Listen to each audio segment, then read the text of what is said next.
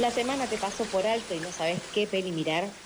Mírate esta, una columna con recomendaciones que superan el algoritmo.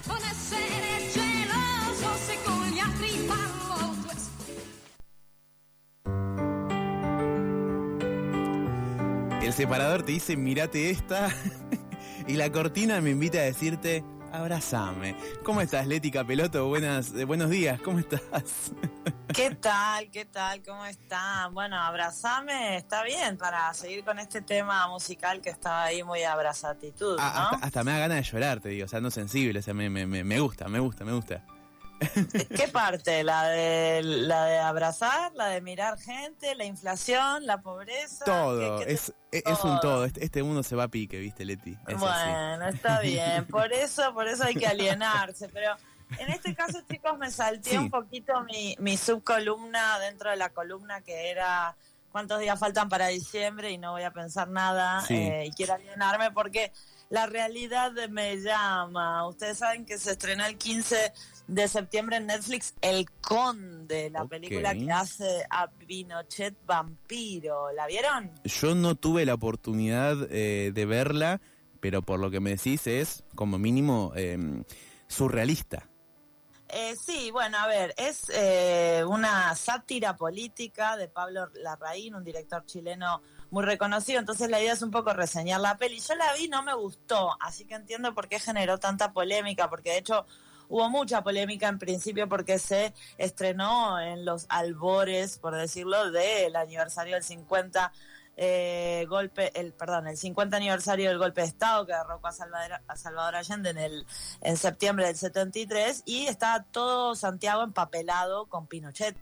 Entonces eso generó, eh, porque ustedes vieron la tapa de la peli, la portada de la peli es Pinochet con unos colores un poco rosas y unos anteojos.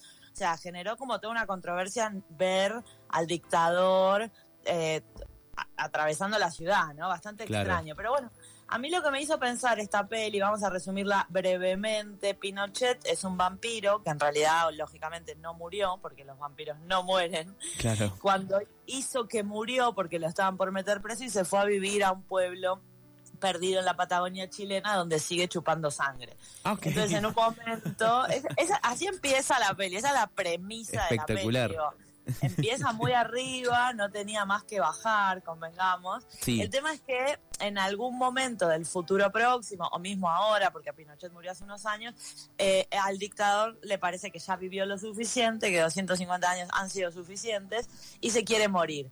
Entonces, ¿qué hacen? Van los hijos a tratar de sacarle la herencia. En ese sentido, bastante divertida, contratan a una monja exorcista, o sea, a mí lo que me interesa de esto es cuánto nos podemos reír de la tragedia, ¿no? O sea, porque hay un punto en donde las sátiras políticas te hacen reír de la tragedia, pero ¿hasta qué punto, no? O sea, cuánto tiempo tiene que pasar de un hecho traumático para una sociedad, etcétera, etcétera.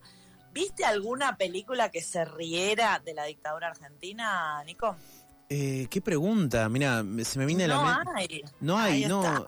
Quizás hay momentos cómicos en algunas películas como 1985, pero no que se riera de la dictadura en ese sentido ninguna.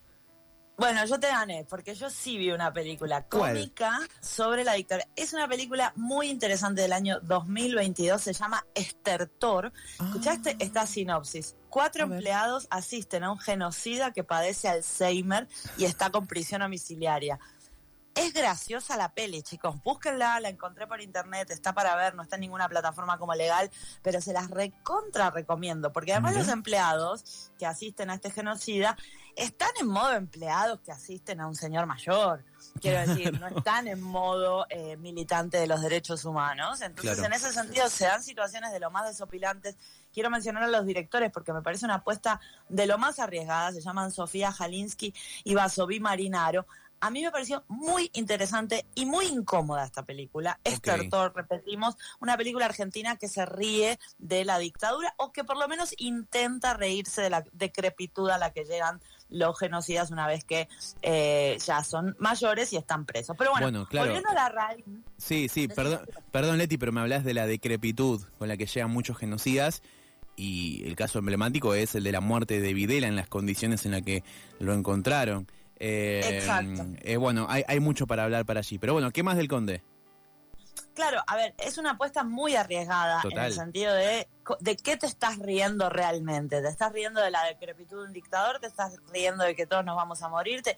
O sea, hay algo extraño también con hacer a Pinochet gracioso, quiero decir, es muy extraño ponerlo en esa situación, pero te reís, te reís de Pinochet, con Pinochet, un tipo que asesinó gente. Es muy graciosa también la figura de el jefe de la de lo que sería la CIDE o el Departamento de Inteligencia chileno durante casi toda la dictadura, que es un tipo que se llama Miguel Krasanov, que también él sí fue preso por crímenes de lesa humanidad, que está como el mayordomo de Pinochet con un nombre ruso, se llama Fyodor, porque es un vampiro, porque está toda la digamos, la imaginería de los vampiros, que yo creo que en parte a mí esta peli no me gustó por eso, tengo que decirlo, a mí no me gustan las pelis de vampiros, no me gustan ni los vampiros ni los zombies, quiero decir, toda esa gente que está a mitad de camino entre ser y no ser, estar vivo, estar muerto, tipo decirte, flaco, o sea.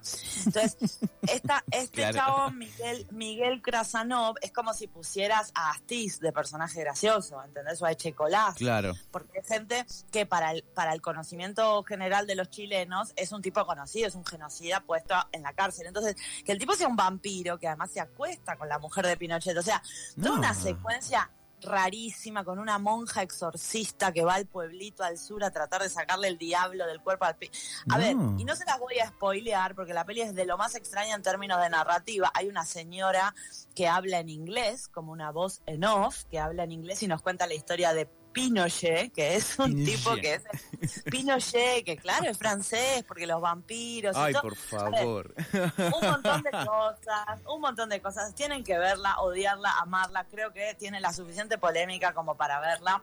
Pero les comentaba, está dirigida por Pablo Larraín, que es un director, bueno, no sé cuántas pelis viste, Nico, chilenas en tu vida. Muy pocas, creo que no, la, película no, eh, con Diego Luna. Ay, la voy a comentar. No, eh, no es con Luna, es con Gael García. Con Gael, eh, ahí va, Gassi, Entiendo que te los confundas porque después de y tu mamá también son como una misma cosa. sí, son lo mismo. Eh, pero bueno, vi esa nada más. Después de cine chileno, nada, nada, muy poco. Excelente, la vamos a reseñar porque esa misma que viste es de Pablo Larraín también. Mira qué buen dato.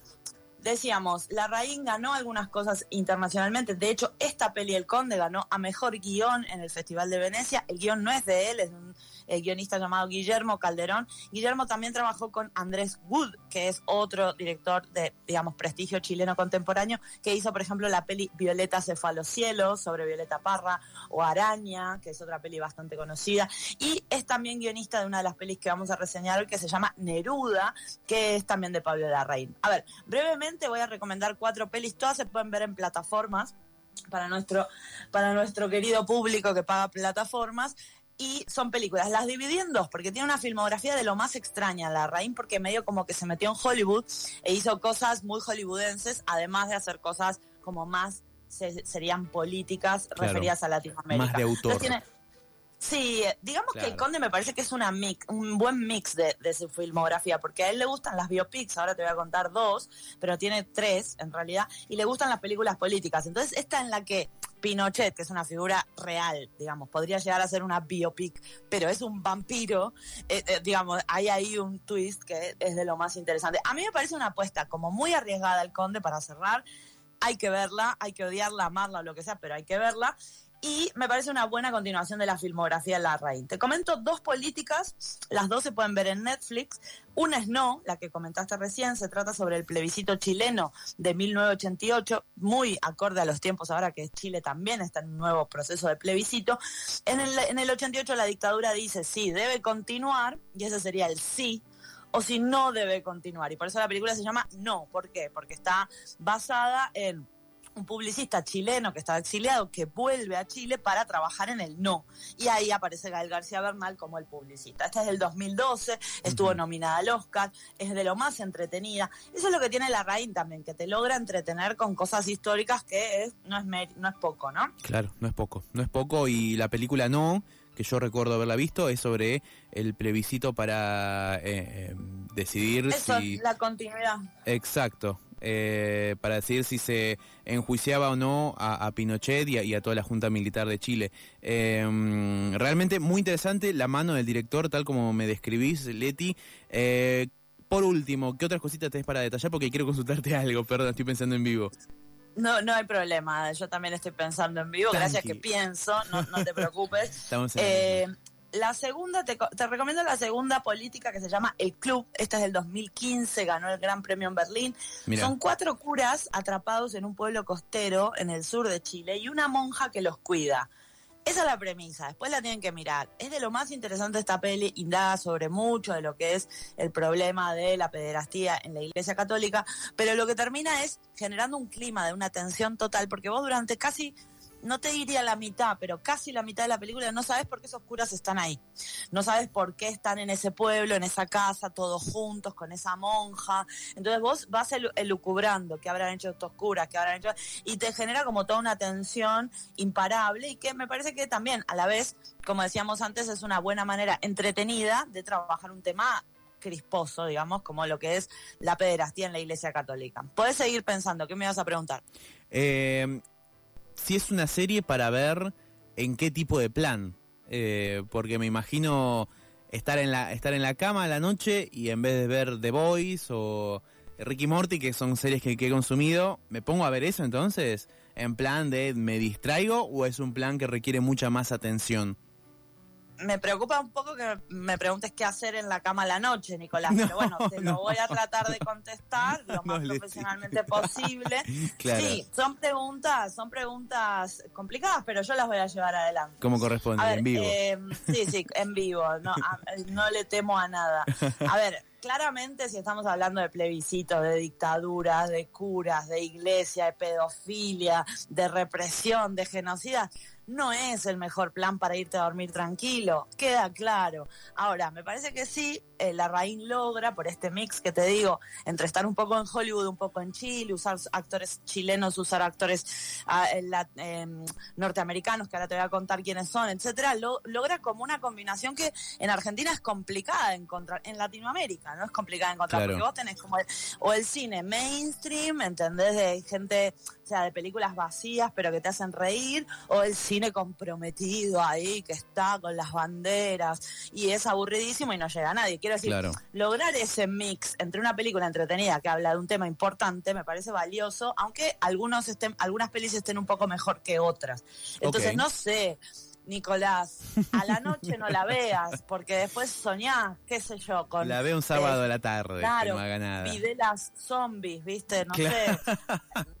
te, diría que te hagas un termito de mate un fin y te mires una, no, no necesitas ver más de una. Yo recomiendo porque si les gusta el Conde tienen otras opciones de la reina en Netflix. Y en este caso te voy a recomendar dos biopics que son un poquito menos politizadas, pero hasta ahí no más, porque la primera es Spencer, es del 2021, esta la encuentran en Prime y en HBO Max, es sobre Diana, sobre Lady D Increíble que un chileno se preocupe sobre Lady Di, pero la idea de la peli es de lo más interesante. Porque primero Diana es Kristen Stewart, en un gran protagónico de Kristen Stewart haciendo de Lady Di, pero además porque la peli apela a un fin de semana en la vida de Diana, el fin de semana que decide que se va a divorciar la peli va solo de un fin de semana. No te cuentan, viste, cuando lo conoció a Carlos, que Carlos estaba enamorado de Camila. Todo eso que la gente sabe, me encantó cómo lo generó la elipsis. Y empieza con ella yendo a una casa de las afueras, de esas miles de casas que tiene la realeza británica, a pasar un fin de semana desastroso, desastroso, con sus hijos ahí, etcétera.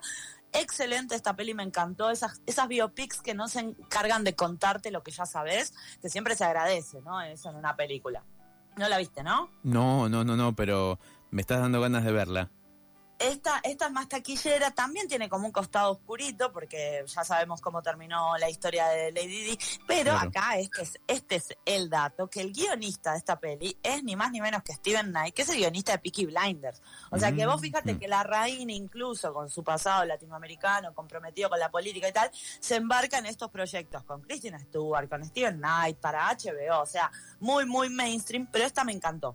La última es como un combo. Es biopic sobre Chile con política. Se llama Neruda. Está en Netflix, es del 2016. Acá aparece de nuevo Gael García Bernal. A él le gusta repetir actores. De hecho, eh, la reina está casado con una actriz que aparece en El Conde y que aparece en varias películas más de él, que ahora no me acuerdo el nombre. Pero que en todo caso en esta película, Neruda, él agarra un, un eh, mm, episodio particular. Vos sabías que Neruda fue senador, ¿no? Pablo Neruda, todos lo conocemos, el poeta chileno, ¿no? Sí, sí, sí, sí. el gran poeta chileno. Eh, ¿Vos sabías que fue senador, que era político? Sabía, lo sabía. He leído libros de historia, sí, sí. Ah, muy bien. Bueno, Neruda fue senador hasta el año 48, en el que sube un gobierno de derecha que lo empieza a perseguir. Él los, los acusa y se tiene que ir al exilio. Perfecto. En el, en el camino entre que él se va al exilio y finalmente logra exiliarse, lo persigue el director de policía de Chile. Esto está chequeado, fue, fue real.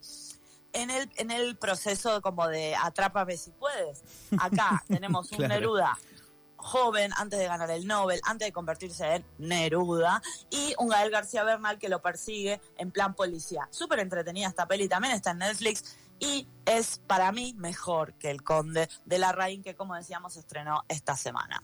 Perfecto, Leti, completísima la recomendación de todo. Eh, entonces, por último, ¿El Conde en qué plataforma entonces?